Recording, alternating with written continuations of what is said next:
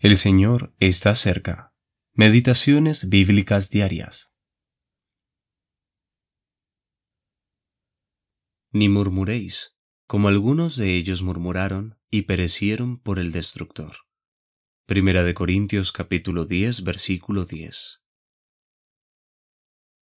No murmures.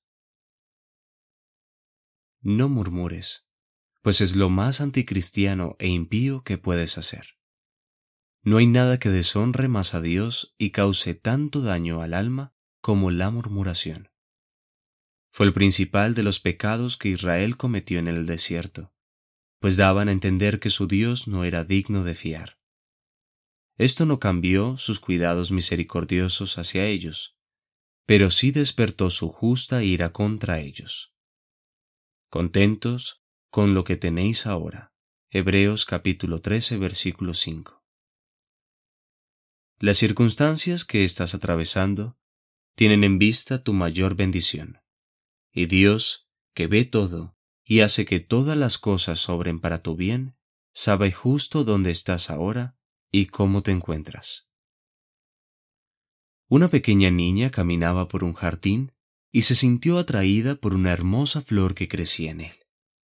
¡Qué bella es y cuán agradable su aroma! exclamó al oler su fragancia. Luego, mirando al suelo, vio el oscuro terreno en el que ésta crecía. Qué vergüenza que una flor tan bella esté plantada sobre tanta suciedad. No puede ser, volvió a exclamar.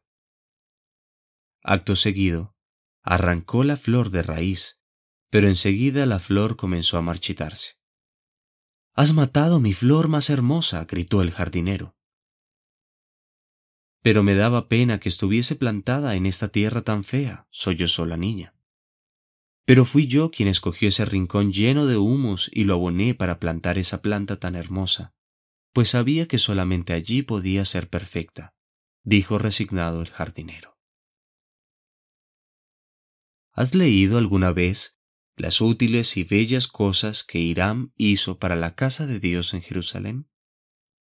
Puedes leerlo en Primera de Reyes, capítulo 7, versículos 38 al 51.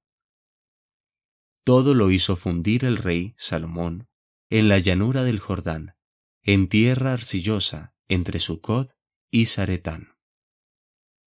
La tierra arcillosa era necesaria para que la casa de Dios fuese provista de estos objetos, así como la tierra oscura era necesaria para el crecimiento de aquella fragante flor. Ni la ilustración de la niña y la flor, ni el relato divino de la palabra de Dios requieren interpretación.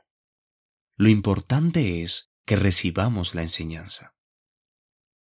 J. T. Mauson